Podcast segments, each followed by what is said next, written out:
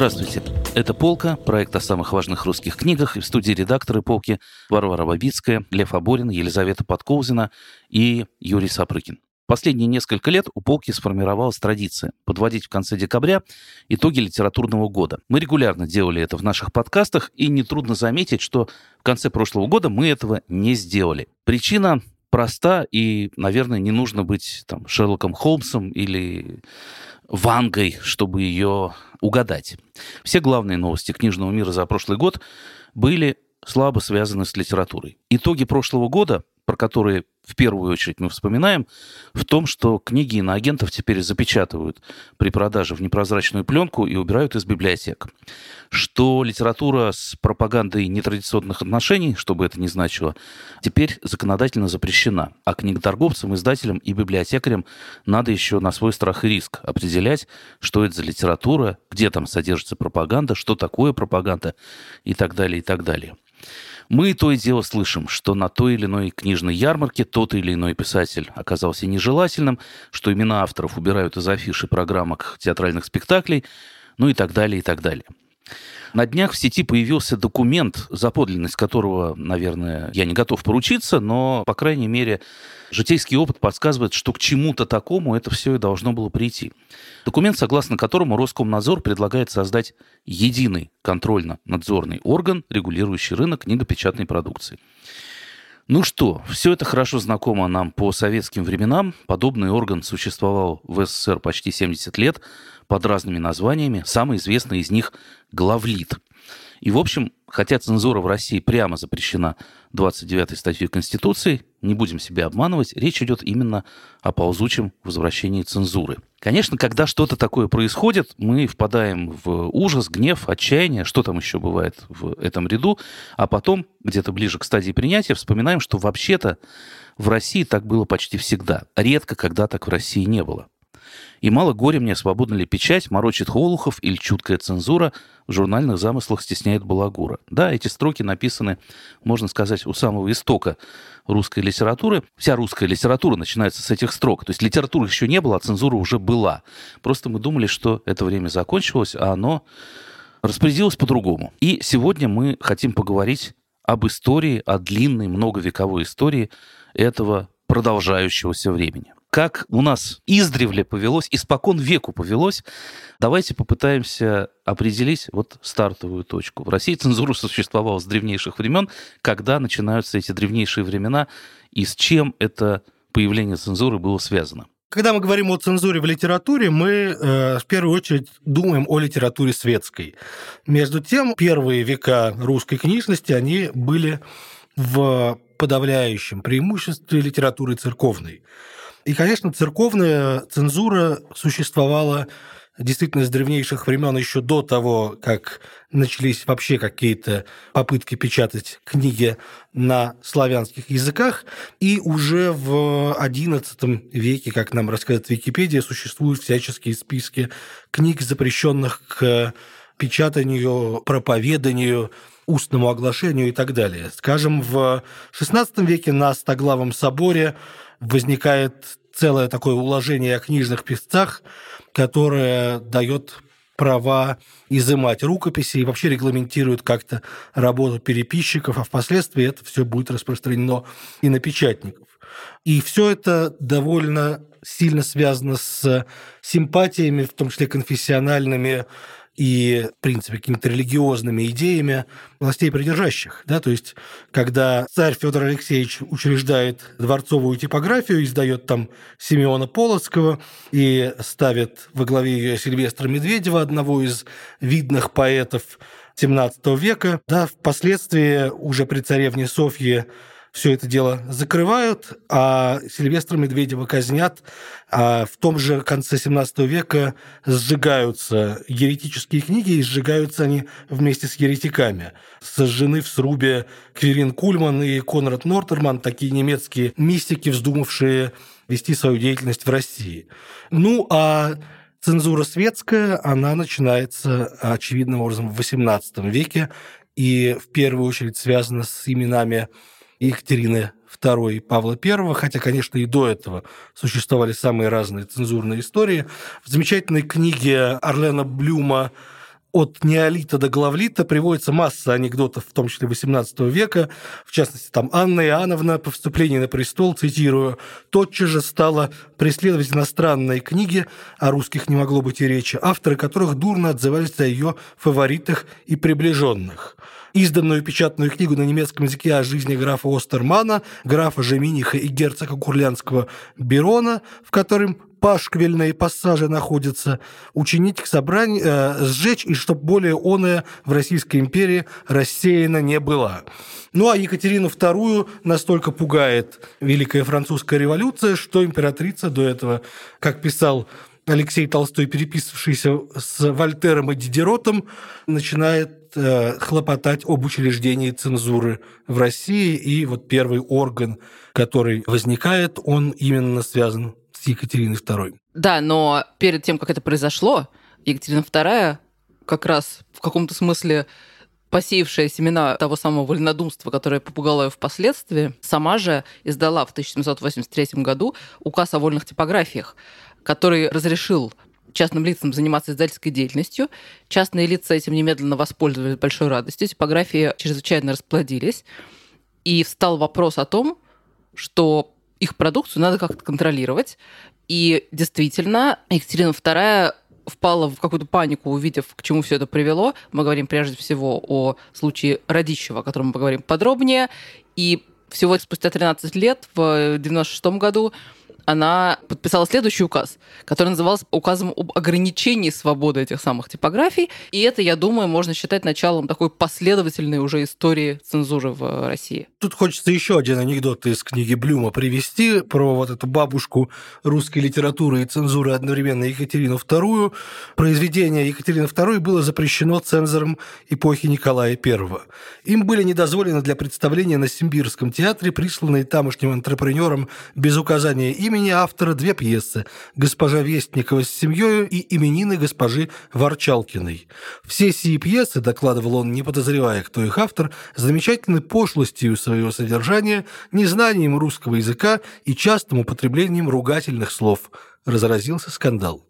Так что что посеешь, что и пожнешь. Безусловно, самым ярким цензурным кейсом XVIII века было путешествие из Петербурга в Москву Радищева, который написал его в полной благонамеренности, совершенно не рассчитывая на цензуру. Это интересный момент. С путешествием из Петербурга в Москву история была довольно детективная, потому что, когда Радищев ее написал, он ее писал очень долго, он закончил к 88 году, он пытался ее издать обычным порядком в Москве, но книжку не пропустил цензор, и даже более того, типографщик, который должен был ее набирать, сам отказался печатать такое, потому что было довольно очевидно, что это политическая крамола.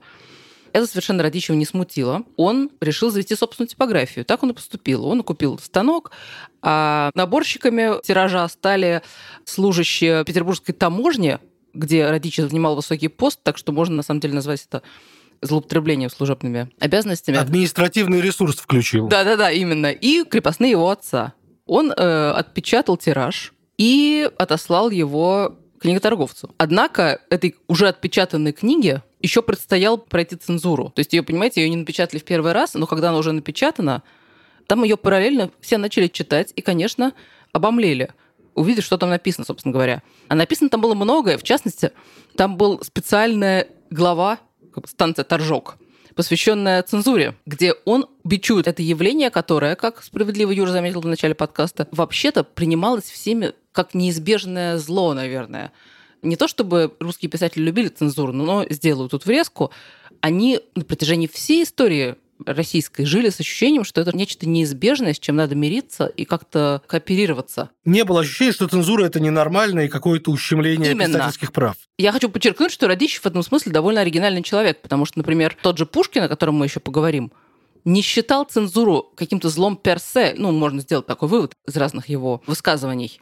И многие писатели, конечно же, они сетуя на цензуру, они сетовали на глупость цензоров не на само явление, а на то, что занимаются. Эту работу исполняют какие-то люди несведущие, невежественные, тупые просто-напросто. И ограничения вводятся по каким-то глупым причинам. Радищев напечатал свою книжку анонимно, тем не менее, его довольно быстро вычислили, потому что вообще людей с европейским образованием было в то время не так много в Петербурге, а Радищев был к тому же лично знаком Екатерине хорошо, потому что он был пажом Екатерины, и она сама отправила его, как мы сказали бы, дала ему стипендию, да, талантливому студенту, отправила его в Германию за европейским образованием, как она часто делала, и она просто опознала его по тексту, как и многие другие. И она очень удивилась, она спросила, может, мы его чем-нибудь обидели? Да, когда... Она очень обиделась, не то, что удивилась. И она, э, значит, тираж был изъят, Радищев был арестован, Большую часть тиража он уничтожил сам, ожидая ареста, а несколько экземпляров, которые уже попали к книготорговцу Зотову, значит, э, были конфискованы.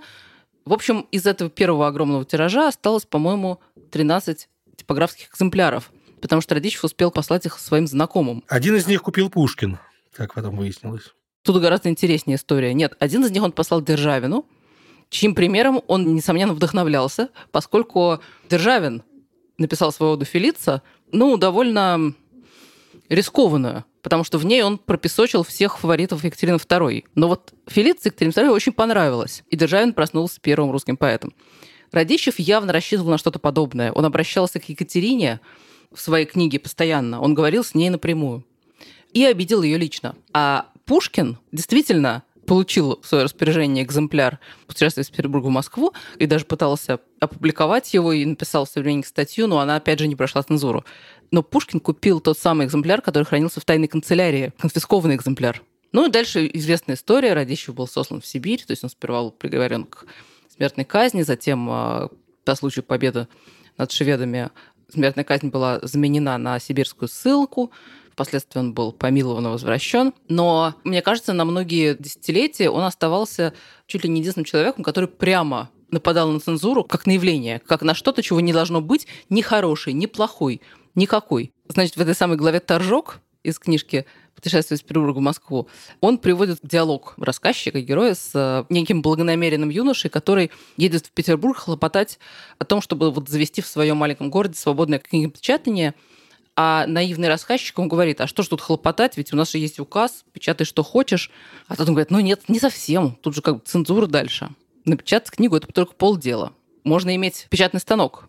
Но вот дальше Цензура сделана нянькой рассудка, остроумие воображения всего великого и изящного. Он говорит о том, что, в принципе, если ты надеваешь такие цензурные вожжи на литературу, литература не может развиваться свободно. Он защищал свободу печатать даже порнографические вещи, а это очень небанальный подход для его времени, поскольку цензура уже что смущало во все времена? Посягательство на властей придержащих, богохульство и непристойность. Он говорит, нет, все это не важно. Пусть печатают, как бы в истории останется хорошее. Получается, что Радищев — это такой первый случай в русской литературе, когда метод цензуры, когда цензуре подвергалась критика цензуры, то, что потом станет очень распространенным после эпохи НЭПа в в Советском Союзе, когда и слово цензура, и слово главлит будут э, табуированы в литературе. Ну, не только в эпохе НЭПа, собственно говоря, тексты про цензуру существуют в XIX веке вполне в больших количествах. Например, Пушкин, о котором у нас тоже видимо, сейчас начнется речь, в своей озорной сказке «Царь Никита и сорок его дочерей», объясняя, чего все таки не хватало прекрасным сорока царевнам, так без сделки ничего, ничего или очень мало все равно не доставало, как бы это изъяснить, чтобы совсем не рассердить богомольной важной дуры слишком чопорной цензуры. Как быть, помоги мне Бог, у царевин между ног, нет уж, это слишком ясно и для скромности опасно, ну и так далее. В общем, он очень долго обиняками и кругами рассказывает, чего же по какому-то капризу были лишены героини. Точно так же Пушкин пишет два стихотворения под названием «Послание цензору», где, собственно, вот о этой тупости цензоров пишет очень учрежительно, да, то есть сначала он говорит, что бывает цензор-мученик, порой захочет он ум чтением освежить. Руссо, Вольтер, Бюфон, Державин, Карамзин манят его желания, а должен посвятить бесплодное внимание на бредни новые какого-то враля, которому досуг петь рощи до поля, да связь утратя в них, ищи ее сначала, или вымарывая из тощего журнала насмешки грубые и площадную брань учтивых остряков затейливую дань. Это хороший цензор, а есть плохой цензор.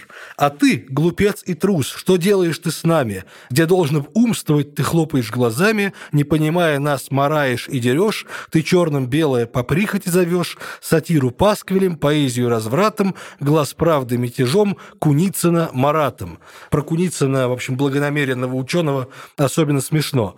Позже Некрасов также пишет несколько текстов о цензуре. В частности, там есть ироническое описание цензора, который на самом деле первый друг литератора, он его спасает. Вот как цензор это делает в своем собственном изложении. «Если ты написал «равнодушно губернатора встретил народ», исключу я три буквы «ра», душно. Выйдет, что же, три буквы не в счет. Если скажешь, в дворянских имениях нищета ежегодно растет, речь идет о сардинских владениях, поясню, и статейка пройдет. Точно так, если страстную Лизу соблазнит русокудрый Иван, переносится действие в Пизу и спасен многотомный роман. Я думаю, что Пиза здесь тоже совершенно не случайно упомянута. Вечно вот эти идеи про цензурное произвол и цензурное ремесло вызывают почему-то какие-то генитальные ассоциации. Вот, например, еще один текст, очень известная эпиграмма знаменитого острослова поэта Дмитрия Минаева, который называется «В кабинете цензора». Здесь над статьями совершают вдвойне убийственный обряд, как православных их крестят и как евреев обрезают. Ну, надо сказать, что, возвращаясь к Пушкину, вот ему, конечно, было сложнее произносить эти традиционные жалобы на толповумие цензоров, потому что он находился, как известно, в уникальной ситуации. Цензором его с какого-то момента становится сам Николай I, и все эти вычеркивания целых фрагментов из «Медного всадника», замена одних слов в стихотворениях другими. Как у людей времени на все хватало, я не понимаю. Не было соцсетей, не было да. времени строить. А я как раз хотела заметить наоборот, что Радищев, помимо многих других традиций, изложил традицию венценосной цензуры, потому что Екатерина II читала с карандашом очень подробно его книжку и комментировала очень личным образом. И ее комментарии были фактически инструкции кнутобойце Шишкову, то есть следователю, который допрашивал Радищева, о том, как его допрашивать. Но после этого у нас есть случай Пушкина, которому царь сказал, что я сам буду вашим цензором, но эта традиция была вполне распространена. Например, постановку «Ревизора» ведь Николай I дозволил лично, и Гоголь впоследствии прибегал к нему прямо за материальным вспомоществованием и получал его – История российской цензуры во многом состоит из личных каких-то отношений писателя первого ряда или поэта с первым лицом, что называется. То, о чем нам Глеб Морев рассказывает в своих последующих книгах, о том, что и Мандельштам, и Иосиф Бродский полагали, что традиция эта продолжается, и там Сталину или Брежневу будет до них очень много дела, и можно с ними напрямую поговорить. Ну, так оно и было, например, с Булгаковым. В случае Мандельштама и Булгакова это еще было правдой, потому что Сталин, и мы об этом будем позднее говорить, действительно для советского времени входил необычайно подробно в дела литературы. Брежневу, конечно, до Бродского не было абсолютно никакого дела. Наверное, надо сделать оговорку, что и Булгаков, и Пастернак были вовлечены в разговор со Сталином гораздо больше, чем Сталин с ними.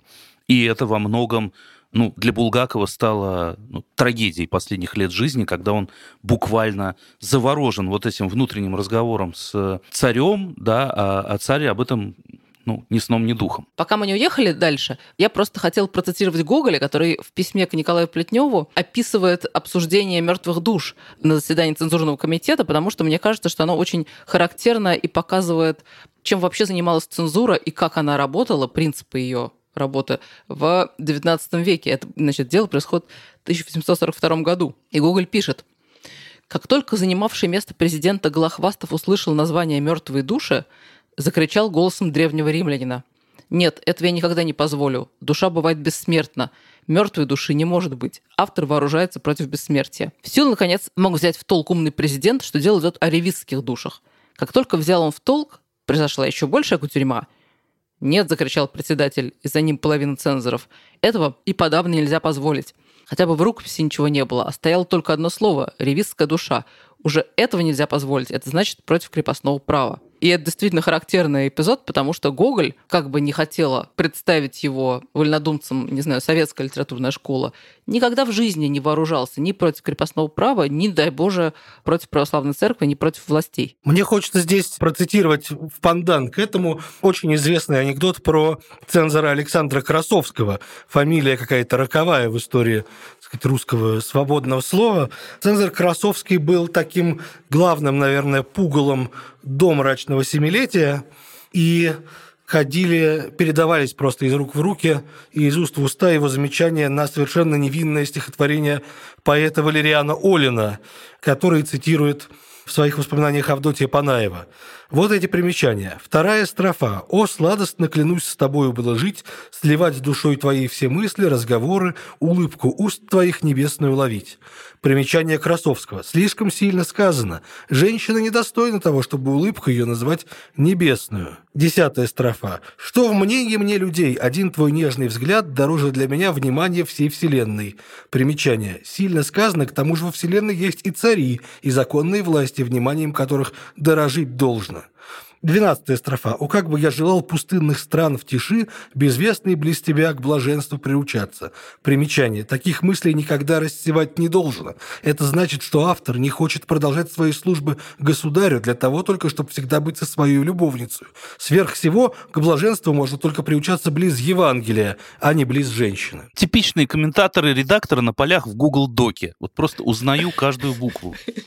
Да, в Google Доке в Russia Today. Но при этом и Евангелие довольно скоро попала в оборот, потому что когда после европейских революций 1848 года совсем напугавшийся Николай I учредил цензурный комитет под управлением графа Бутурлина, который так и получил название в истории Бутурлинского комитета, Бутурлин замечал, что он, если бы Евангелие не было такой известной книгой, и его бы поправил, потому что там тоже есть много противного государственному, естественному порядку дел. Надо сказать, что один из лучших источников по Николаевской цензуре, если вообще не лучший, это книга историка начала XX века Михаила Лемке, который так и называется «Николаевские жандармы и литература». Там масса и про цензора Красовского, и про Греча и Булгарина, и про самые анекдотические истории, что вымарывали, что крестили и обрезали. Ты знаешь, про этот Бутурлинский комитет мне вспомнилось высказывание Герцена, который, как ни странно,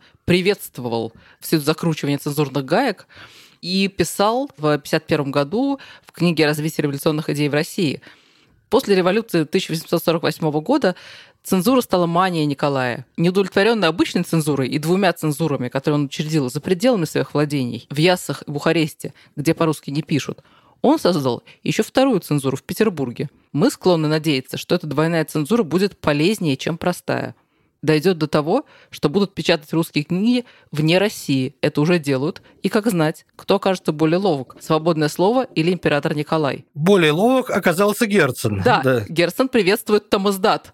И это история сопровождающая цензуру весь советский период. Совершенно верно, но начал-то это как раз Герцен, который учредил вольную русскую типографию в Лондоне, начал печатать журнал «Колокол», и «Колокол» распространялся именно таким образом, он тайно контрабандой ввозился в Россию, и все его читали, причем даже в министерствах и всякого рода присутствиях. Там издат начинается с Герцена, сам издат, наверное, начинается с Грибоедова на несколько десятилетий раньше, когда цензура не пропускает горе от ума, и весь свет и все общество много-много лет читают его в списках.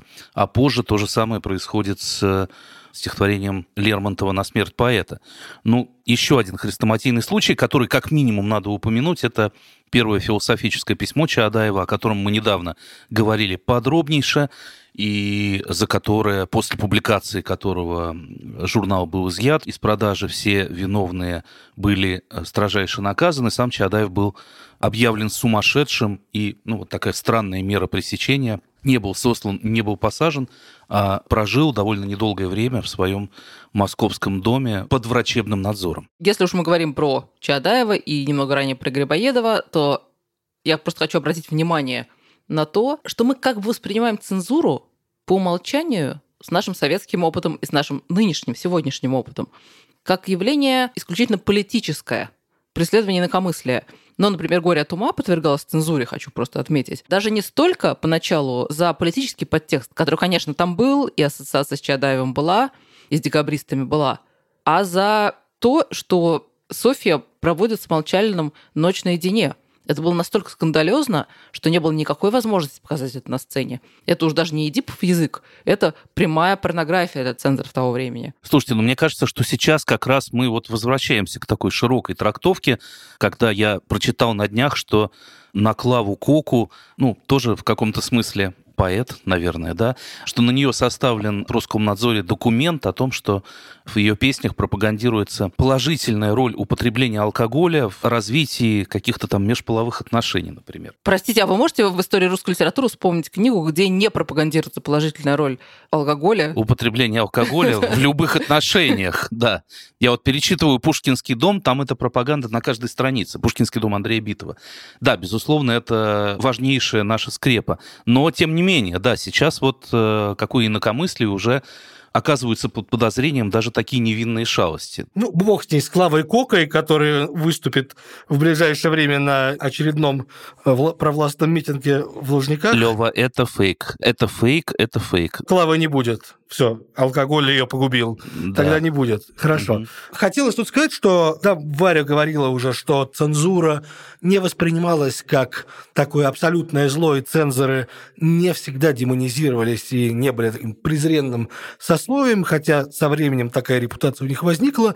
Но то, что это не всегда было так, показывает, что несколько вполне уважаемых людей в русской литературе служили в цензурном комитете. Это был, например, Федор Тютчев, это был Иван Гончаров долгое время служивший цензором, и это был Александр Никитенко, которого искренне уважали те, чьи Текст он должен был читать по долгу службы.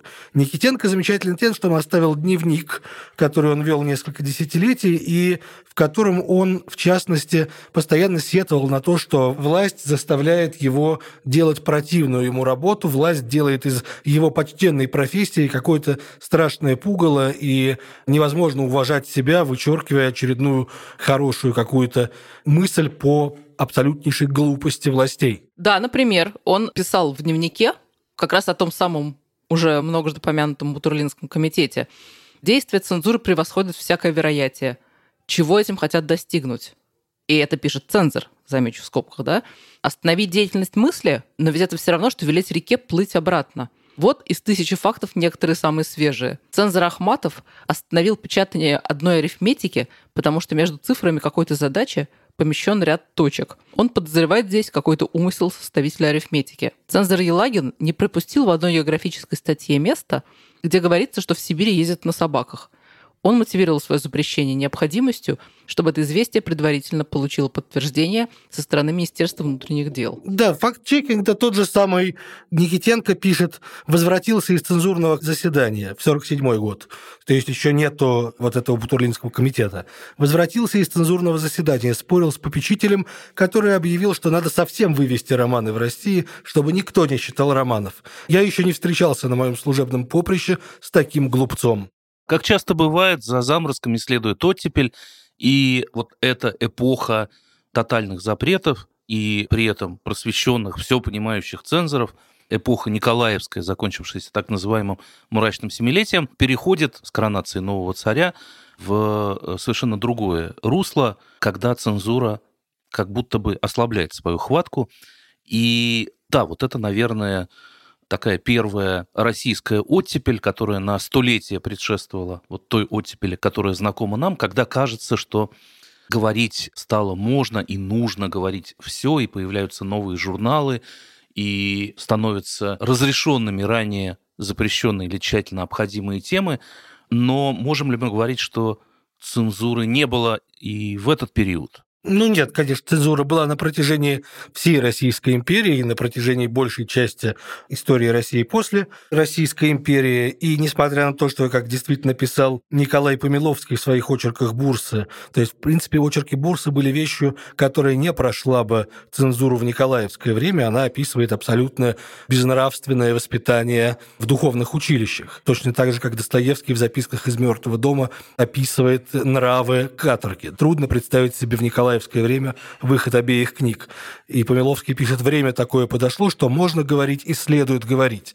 Но, несмотря на это, несмотря на расцвет журнального дела, э, в первую очередь связанный с одной стороны с современником, да, с другой стороны с э, менее респектабельной, но в то же время более, может быть, популярной в широких слоях общества сатирической искрой, да, где печатались карикатуры. Несмотря на это, все равно постоянно они ощущают давление цензуры, и это Александровская оттепель довольно скоро заканчивается. Она заканчивается в 1866 году, когда происходит покушение Каракозова на императора, после чего моментально запрещается журнал «Современник», и это связано с трагическим эпизодом в жизни Некрасова, который, пытаясь отстоять журнал, э, сочиняет оду генералу Муравьеву по прозвищу «Вешатель», за что его в Лондоне будет пропесочивать Герцен, цитируя какие-то перевранные куски из этой оды, которая, к счастью для Некрасова, не дошла до потомков.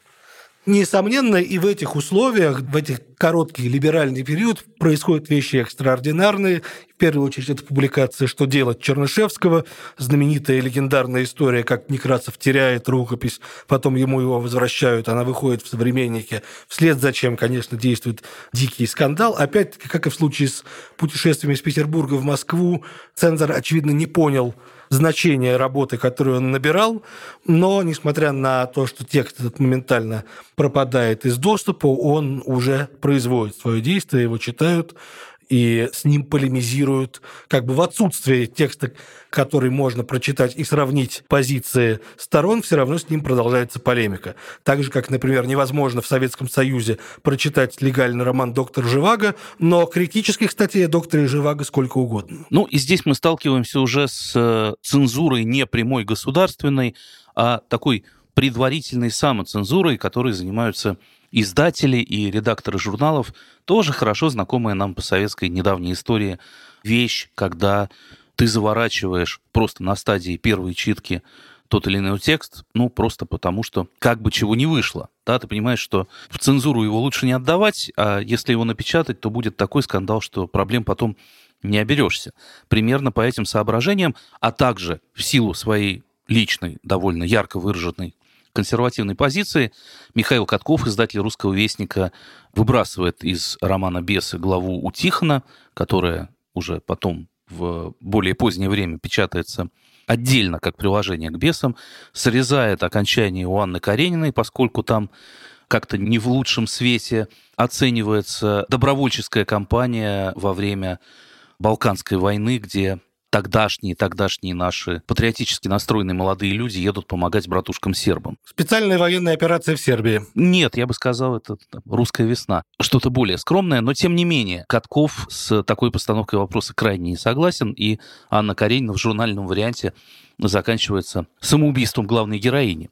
А с Толстым вообще эта история продолжается несколько десятилетий, и есть тексты, которые не печатаются из-за их эротических коннотаций, та же крейсерова соната, которая выходит только в собрании сочинений. Есть тексты, которые сам Толстой придерживает и не отдает, вполне хрестоматийные сейчас, и не отдает в журналы или в издательство.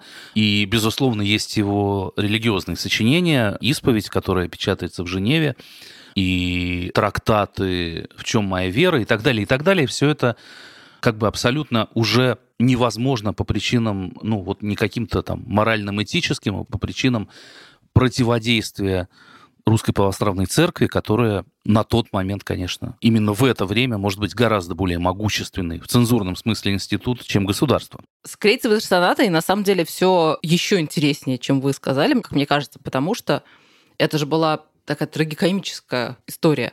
Я не уверена, что дело было только в эротической подоплеке. В принципе, во всем положении Толстого в это время и так далее. Конечно, это было произведение скандальное, с одной стороны. А с другой стороны, мы видим здесь продолжение той же самой истории.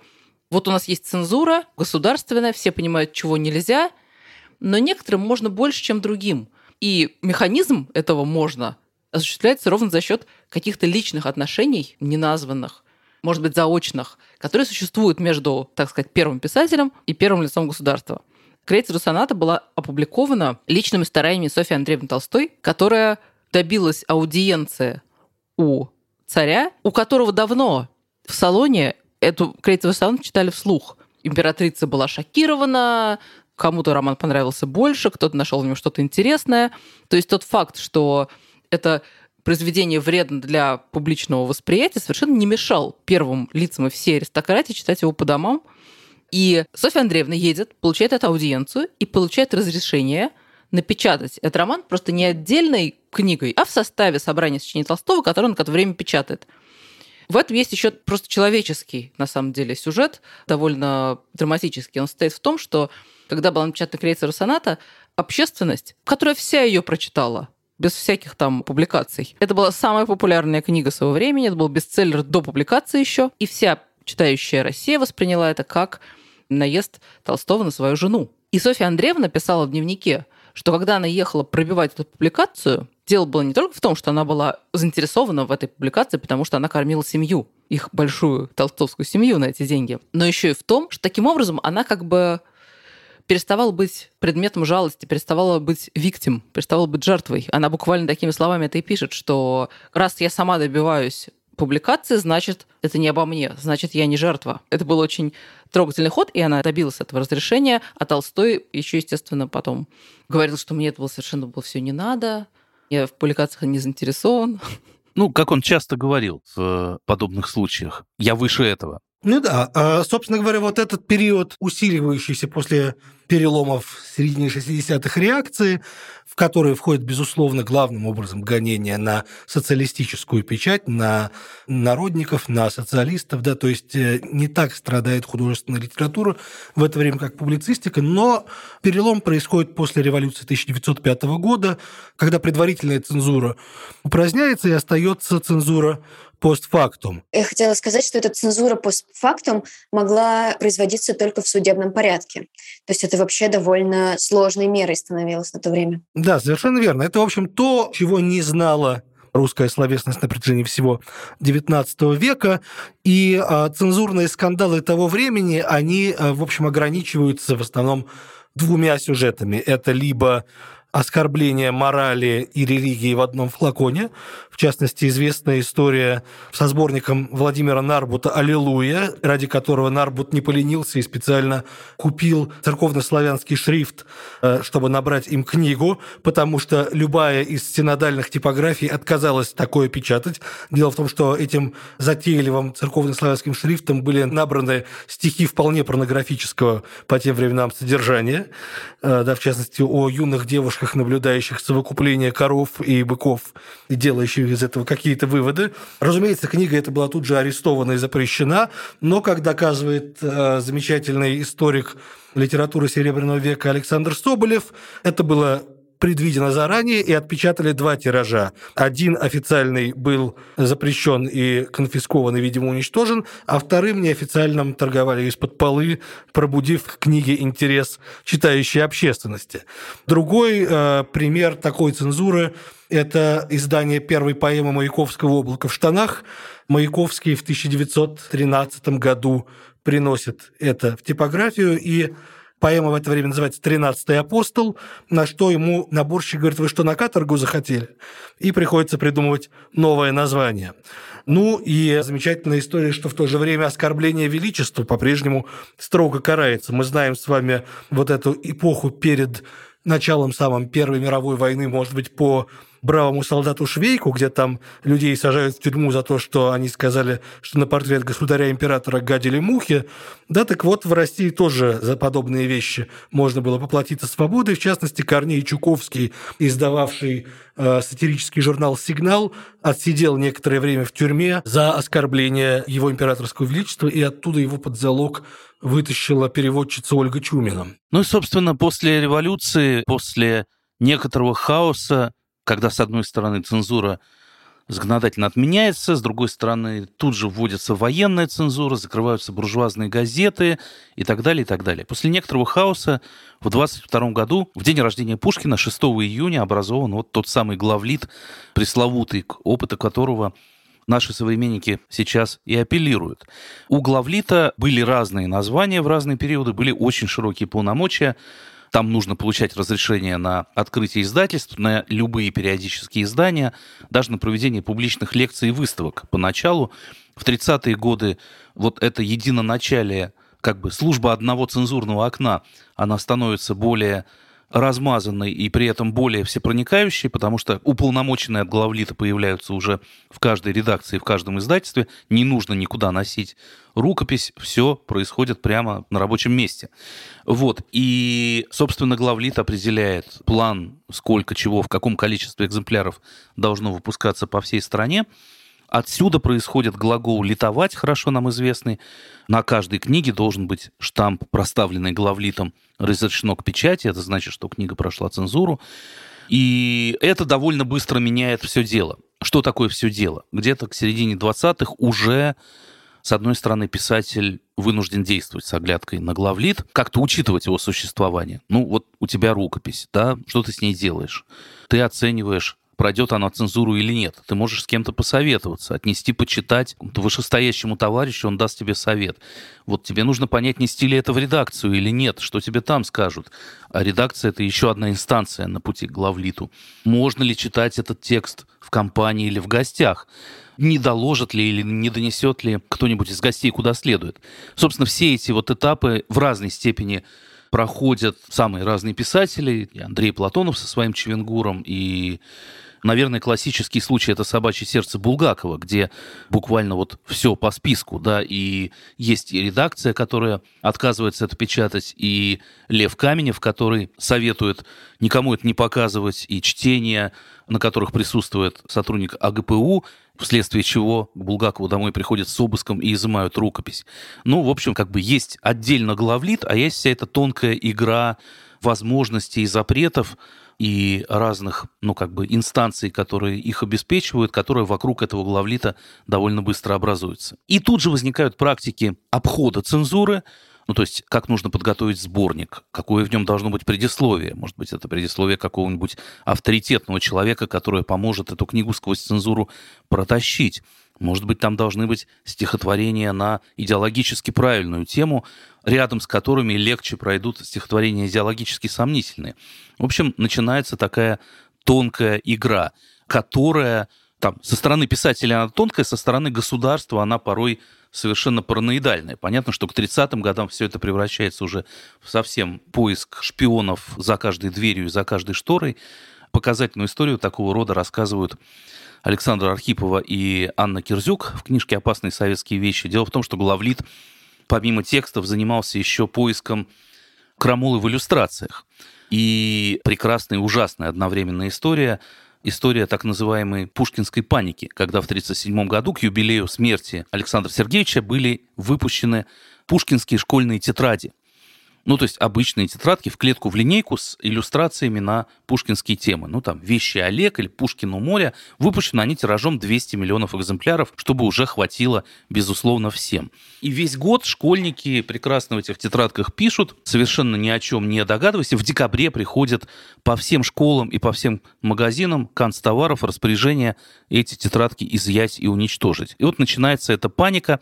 Естественно, ну, как бы, если речь идет о сотнях миллионов экземпляров, то не обойтись без перегибов на местах. Где-то начинают по ошибке уничтожать тетрадки с портретом Некрасова, где-то с портретом Ворошилова, что само по себе в 1937 году довольно опасно. В чем же дело? Оказывается, что незадолго до этого, в 1937 году, секретарь Куйбышевского обкома ВКПБ товарищ Постышев, которого я лично сейчас помню только по песне Псоя Короленко товарищ Постышев на попу хвост пришив, чего-то там пляшет и чем-то машет. Так вот, товарищ Постышев составил докладную записку для Сталина, где пишет, что значит, на этих иллюстрациях в пушкинских тетрадях, если долго и пристально вглядываться, можно увидеть на сабле там вещего Олега буквы «Долой», на копытах коня буквы ВКПБ, на лбу Пушкина свастику. Если перевернуть рисунок под прямым углом, там будет такая загогулина, которая похожа на подпись того же самого Льва Каменева, который уже разоблачен как троцкистский агент. В общем, жуткое дело. Вот такая вот страшная диверсия произошла тиражом 200 миллионов экземпляров. Естественно, художников сослали на Колыму. Это просто вот говорит о степени скажем так, строгости, доходящей до какой-то параноидальной шпиономании, которую приобретает цензура к 30-м годам. Прежде чем мы перейдем к э, разнообразным советским цензурным опытам, я хотела заметить в скобках, что мы много говорим о том, что вот цензура существовала на всем протяжении, там, сколько была Россия, столько была и цензура. Но у нас были периоды свободы. Они действительно были малы. Это был, во-первых, период, э, условно, я бы сказала, там после февральской революции, пока не закрутили гайки. И второй период, мы все помним, уже сами, с перестройки до Крыма условно говоря. Так вот, в эти периоды, когда вроде как свобода была, но понятно, что все эти общественные политические процессы уже заваривались, зарождались какие-то стратегии, которыми впоследствии пользовались писатели, какие-то направления вот, литературной деятельности. В частности, например, 20-е годы, в самом начале 20-х годов. Вот, например, Евгений Замятин пишет свой знаменитый роман «Мы», и он его одновременно отсылает в Берлин, в издательство Гржебина, потому что тогда это было совершенно нормально, это не было запрещено. Но его-то желание, как русского писателя, конечно, было напечатать свой роман в России. В России его цензура уже не пропустила.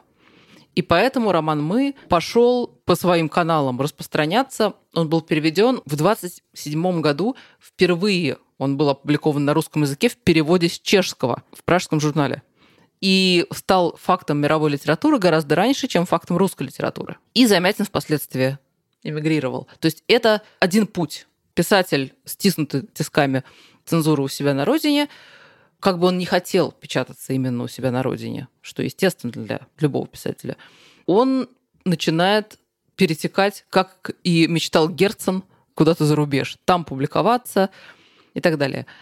Вторая стратегия – это, например, через 4 года после Замятина, после «Мы», Федор Гладков написал роман «Цемент». Советский знаменитейший роман, производственный, социалистический роман, о котором мне рассказывали в университете на курсе текстологии. И это фантастический пример загадки текстолога. Дело в том, что есть цензура. Мы понимаем, что цензура как-то обрезает, кастрирует и, и наносит увечья, значит, книжкам, пропуская их в печать. Но это не тот случай. Этот автор сам при огромных тиражах и бесконечных перепечатках бесконечно редактировал свой роман в соответствии с политическим моментом. Например, он вычеркивал упоминание о том, что во время там, голода в Петрограде присутствовал каннибализм, например. Он лишал своего героя меньшевистского прошлого, потому что это было уже совершенно невозможно в какие-то там 30-е годы. Так что мы в результате просто не понимаем, какой вариант текста можно считать авторским и окончательным на самом-то деле. Да, я хочу попробовать э, типологизировать вообще советские запреты, потому что это, конечно, огромная и бесконечная тема. И можно сказать, что там было несколько как бы два типа цензуры. С одной стороны, содержательный, когда, например, не знаю, запрещалась церковная литература, и с одной стороны, это тип цензуры содержательный, с другой стороны, это тип персонифицированный, когда запрещались, э, с одной стороны, авторы которые подвергались политическим репрессиям. С другой стороны, это были иммигранты или люди, высланные за пределы Советского Союза. Да, я бы хотел кое-что добавить к этой классификации. Дело в том, что в определенные периоды цензурировались целые стили и целые типы жанры текстов. Да, в частности, когда мы читаем книгу Корнея Чуковского «От двух до пяти», мы между этими главами, классифицирующими типы детского творчества, детского мышления, детской речи, вдруг натыкаемся на главу под названием «Борьба за сказку», где Чуковский пересказывает долгие, мучительные для него эпизоды травли в связи с тем, что он вообще пытается предлагать советским пролетарским детям некое сказочное, абсурдистское, волшебное мышление. И возглавляет эту травлю никто иная, как Надежда Константиновна Крупская, которая в Советском Союзе была, так сказать, назначена главной по детям. Довольно много анекдотических примеров того времени, э, раннего советского времени есть. В частности, один из э, ранних советских цензоров предлагал воспретить печатание «Конька-горбунка» по двум причинам. Во-первых, услужливый автор, как националист, ненавистник басурман и мечтающий о святом кресте даже на Луне, глубоко верует в звезду Ивана Дурака. А во-вторых, э, в этом тексте присутствует самая натуральная порнография, а именно царя называют старый хрен, и он хочет жениться на молодой 15-летней царевне. На основании вышеизложенного считаю конек горбунка Горбунок к выходу в свет нежелательным, если не недопустимым. Конька Горбунка тогда отстояли, и это осталось скорее анекдотом, но вообще чем дальше шла вот эта паранойя, а, достигшая своей кульминации в такое пору зрелого сталинизма, э, тем больше люди боялись даже простых опечаток. Известная анекдотическая «Сралин вместо Сталин» на самом деле происходило не раз и не два, и довольно много людей за это поплатилось свободой. Тут, кстати, можно вспомнить э, сцену из э, «Зеркала» Тарковского, когда героиня пытается найти в газете момент, где она сделала опечатку. Да, она там в ужасе перебирает эти корректурные листы. Там, по-моему, не показано, где она именно сделала опечатку, но можно догадаться, что это что-то очень крамольное. В Софье Петровне Лидии Чуковской есть опечатка «Крысная армия» вместо «Красная армия», которая тоже влечет за собой какие-то страшные последствия для несчастного корректора или наборщика, все это называлось тогда не просто опечатки, а грубые политические ошибки, и за эти ошибки нужно было расплачиваться. Тут нужно сказать, что э, сталинское время, оно, несмотря на то, что нам кажется таким монолитно запретительным оно было достаточно амбивалентным. То есть, как уже было сказано, возможно, были проходные предисловия в том духе, что, например, издается книга Андрея Белого «Мастерство Гоголя». Ей предпослано абсолютно уничтожающее предисловие, кажется, Каменева, который рассказывает, что Белый заигрался в некий идеализм и формализм, но при этом книга издана. Мы должны знать вражеские методы и направления в лицо. И мы знаем множество примеров, когда хорошие редакторы и переводчики и литературоведы специально в рамках изопового языка писали уничижительные предисловия, писали то, чего они на самом деле не думали, потому что это был способ провести книгу в печать. Да, и надо было читать между строк, и советский читатель обладал этим умением в высокой степени. И вот эти самые борьба со стилями, которая опять-таки достигла своей кульминации во время борьбы с формализмом, а потом еще и с низкопоклонством перед Западом, это был такой перековавшийся формализм с привкусом антисемитизма.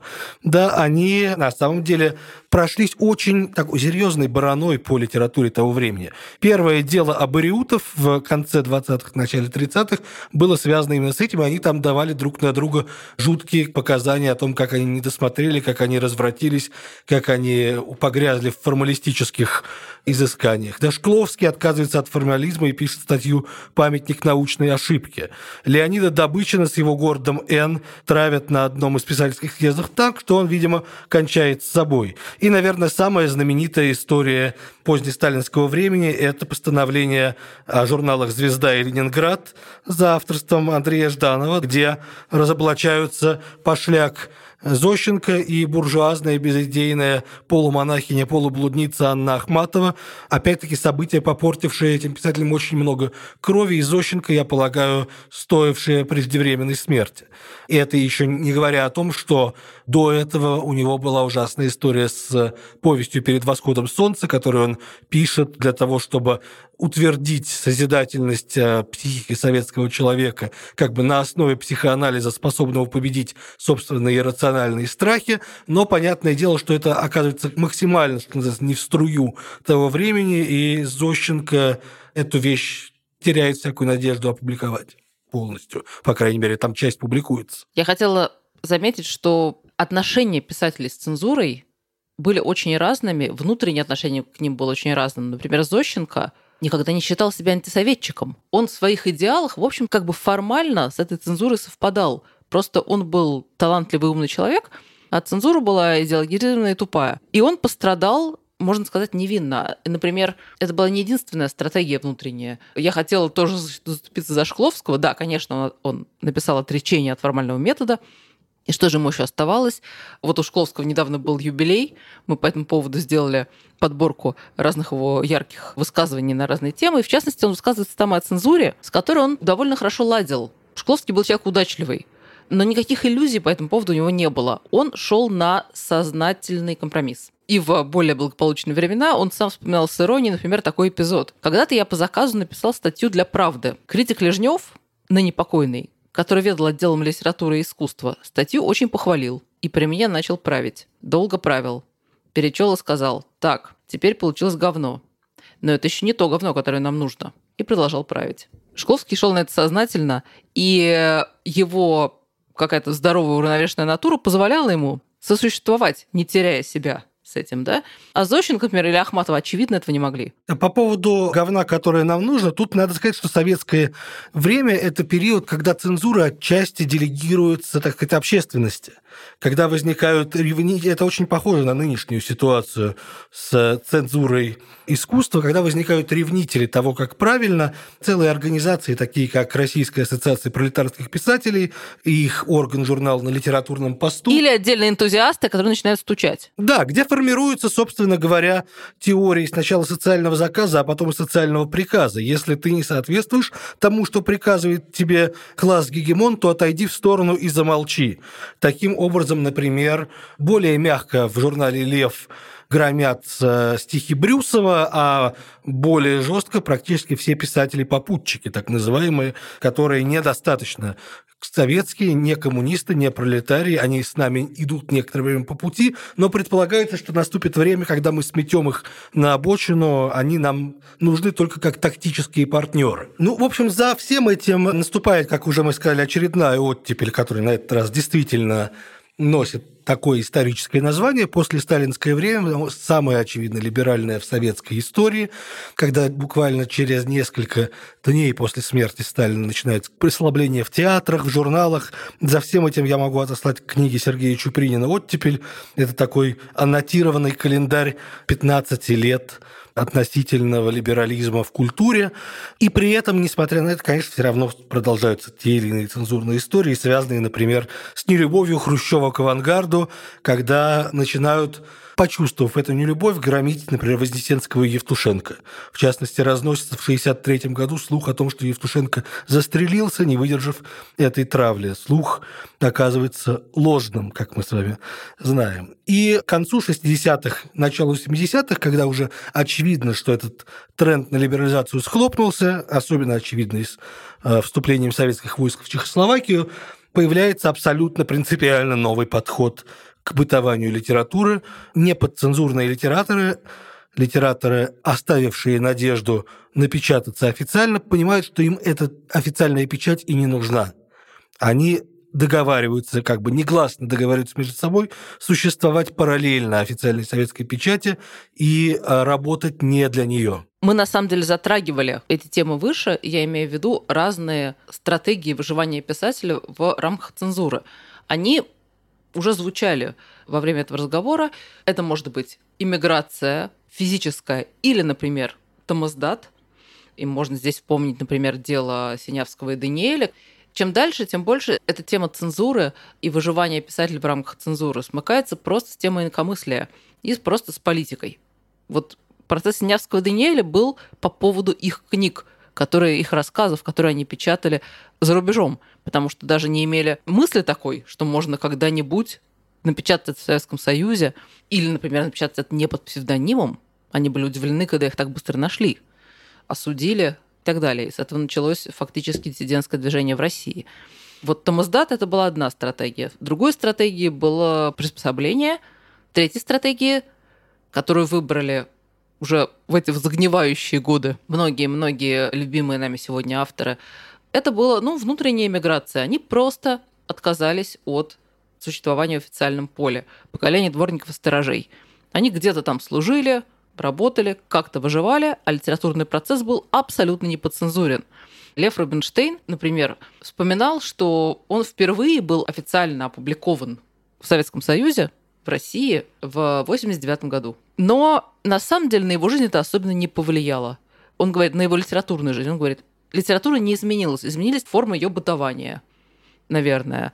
Можно ли сказать, что его аудитория читательская расширилась? Ну, наверное. Но мы можем сказать с уверенностью, что лучшее, что было написано, я не знаю, в 70-80-е годы в России по-русски, просто вообще не, не было рассчитано на публикацию. Оно распространялось само собой, и дало великолепные ростки. Оно распространялось, разумеется, с известным риском, потому что за сам издат точно так же сажали, выгоняли с работы и так далее. И на одних и тех же пишущих машинках отпечатывались там Галич или Реквием Ахматова и хроника текущих событий, сам издатский диссидентский журнал о злоупотреблениях советской власти. Но мне кажется, что история концептуалистов, которые принципиально отказались от взаимодействия с советской печатью, она еще и оказалась выигрышным в том смысле, что этот жест как бы подрывал легитимность этой печати. Рубинштейн вспоминает, что ругательством в их среде был отзыв на тех старик, да это же печатать можно. Но помимо этого наступило время настоящей творческой свободы в том смысле, что, как мы говорили, вот веками русская литература существовала с учетом цензуры, в каких-то выяснениях отношений с цензурой, в каких-то попытках сосуществования с ней. И тут люди говорят, нет, мы просто не принимаем ее во внимание. И в этот момент наступает, на самом деле, довольно беспрецедентная творческая свобода, потому что цензура всегда идет рука об руку с самоцензурой. Думаю, что мы можем наблюдать это сегодня в каком-то смысле. Да, я понимаю и вашу, Варя, позицию, и героизм этого отказа. При этом мне хотелось бы, опять же, сделать одну поправку. Ну, мы видим, как люди, которые, наверное, с позиции Льва Семеновича Рубинштейна или Дмитрия Александровича Пригова были ну, какими-то просто литературными генералами, вписанными в систему, как по прошествии времени оказалось, что они, даже будучи официальными писателями, сумели сказать что-то очень важное о своем времени. Я имею в виду прежде всего писателей типа Юрия Трифонова, который, ну, для меня, по крайней мере, сейчас э, не менее актуален, чем любой из неподцензурных литераторов 70-х годов. Ну, конечно, со временем была скорректирована эта позиция, и я думаю, что сегодняшний Рубинштейн не скажет, что Трифонов или там Борис Слуцкий – это все полная советская ерунда. Да, но мы наблюдали буквально диалог э, Льва Рубинштейна и Натальи Ивановой, критика и замглавного редактора «Знамени», который происходил на страницах «Полки», где мы видим, как их позиции когда-то в 70-е годы, наверное, прямо противоположные, как они сейчас сходятся. Да, и продолжая вот эту рискованную тему, все не так однозначно. Вы сказали, что от перестройки до Крыма у нас была полная свобода, и э, тут я должен вспомнить и про проблемы, которые были у Владимира Сорокина в начале 2000-х, и травли его со стороны движения «Идущие вместе», и попытка завести на него уголовное дело за порнографию. Все это было в очень вегетарианские еще времена. Это формально не было цензурой, это было то, что называется вигиланством. Да-да-да. Это не было цензурой, но попытки как-то приструнить, э, создать неприятности, поставить под контроль, ну, вот, наверное, перестройка в этом смысле действительно была благословенным временем, а уже с 2000-х мы что-то такое постепенно начинаем наблюдать. Во второй половине 2000-х появляются списки экстремистской литературы, туда попадают книжки издательство «Ультракультура», например, и мы помним обыски в магазине «Фаланстер» с попытками эти книжки найти и изъять. В общем, опять же, это не назовешь цензурой в буквальном смысле, но понятно, что государство начинает обращать свое внимание на то, что печатается и читается. А период такой совсем ничем не ограниченной свободы, он был исторически очень недолг. И все-таки он был, да, и мы его застали, и мы его запомнили, и он для нас очень дорог этот момент, когда начинает печататься ранее запрещенная литература, выходит на поверхность андеграунд, и издатели становятся, и там редактора журналов становятся единственными хозяевами. За ними остается последнее слово, что печатать и что не печатать. Да, наверное, где-то с 88 по начало 2000-х вот мы это время прожили. Мне кажется, тут самое время добрым словом помянуть только что ушедшего от нас Андрея Левкина, который был редактором русского раздела журнала «Родник», издававшегося в Риге, и одним из первых, если не первым публикатором и Набокова, с одной стороны, а с другой стороны Кибирова и Сорокина. Он был одним из редакторов, которые эту новую бесцензурную литературу и доносили до читателей. Да, журнал «Родник» — это было одно из сильнейших впечатлений для меня в конце 80-х, когда ты понимаешь, что неподцензурное – это не только Солженицын и не только книги о э, трудных страницах советской истории. А вообще все живое. А вообще все живое, да. Просто другой язык, другая эстетика. Все, начиная там от Набокова и заканчивая стихами, не знаю, Татьяны Щербины или Сергея Гондлевского. Э, вот как бы все это родник Рижский журнал под руководством Андрея Левкина – все это в себе собрал как сконцентрировал как солнечный свет в одной линзе. Туда же и журнал «Глагол», который издавал книжки под видом журналов от Хармса до Лимонова, и много чего еще другого такого перестроечного и сразу постперестроечного.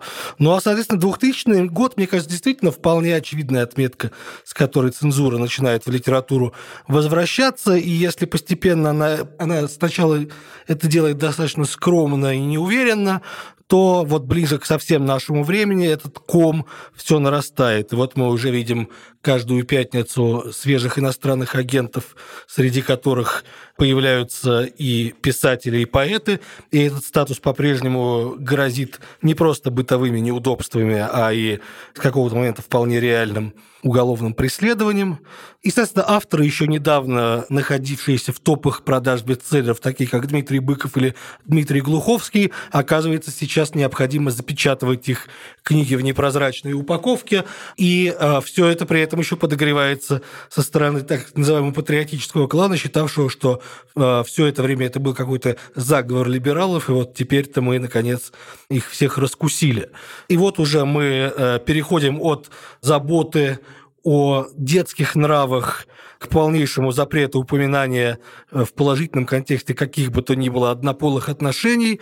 Триггером этого стала история с романом «Лето в пионерском галстуке», поневоле ставшим главным литературным памятником начала 2000 20-х. Я подозреваю, что Сильванова и Малисова, написавшие этот роман, вовсе не ожидали для него такой судьбы.